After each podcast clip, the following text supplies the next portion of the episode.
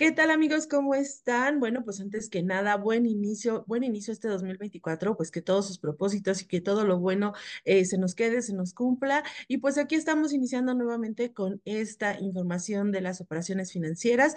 Comentarles, bueno, pues cómo es que inició el año. La semana pasada, que fue cuando iniciaron las operaciones financieras, eh, fue una semana negativa para todos los mercados. La verdad es que la, el balance semanal, las principales bolsas terminaron con retrocesos, donde el Dow Jones, por ejemplo, retrocedió 1.5%, el que más cayó fue el Nasdaq con 3.5% y el S&P 0.6%. ¿Qué sucedió? Bueno, pues que regresan los temores o bueno, toda esta incertidumbre después de haber tenido un muy buen cierre de año que comentamos aquí más o menos cómo cerraron las bolsas.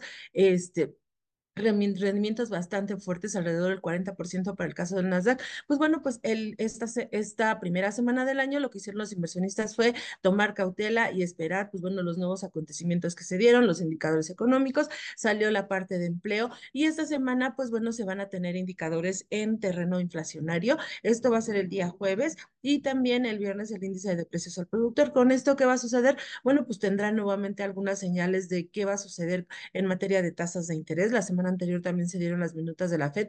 No queda muy claro el inicio de bajas que pueda dar la Reserva Federal. Entonces, pues bueno, es aquí donde se está notando cierta incertidumbre por parte de los inversionistas. Además, bueno, pues esta semana ya estaremos hablando. La verdad es que viene una semana llena de información.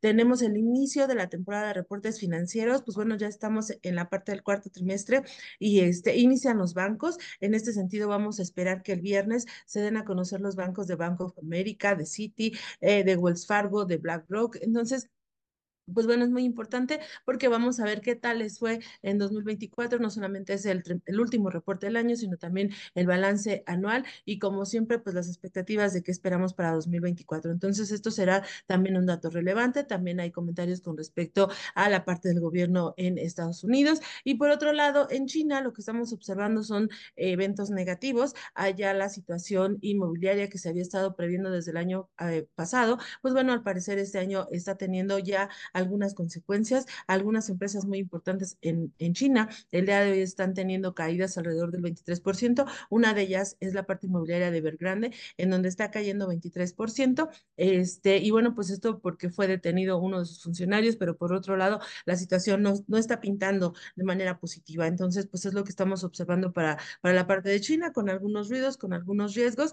Y bueno, pues esto es la parte de cómo están operando los mercados internacionales. Para el caso de México, aquí la semana anterior tampoco fue positiva, tuvo un retroceso la bolsa de 2.2%, fue un inicio de año, este, pues como les menciono, con cautela para ver qué es lo que viene y sobre todo, pues bueno, empezar a, aterrizar qué es lo que vamos a tener en 2024 y así estaremos esta semana eh, para la parte del mercado local, también siguiendo un poco el escenario de los mercados en Estados Unidos, empiezan a arrancar todas las operaciones, también vamos a esperar eh, a fines de mes que en México empiecen a hacer los reportes, entonces, este, pues viene toda la parte de la información económica y, este, y bueno, pues eso es lo que estaremos esperando para este inicio de año. Que tengan todos un excelente día y nos escuchamos, nos vemos el día de mañana. Gracias.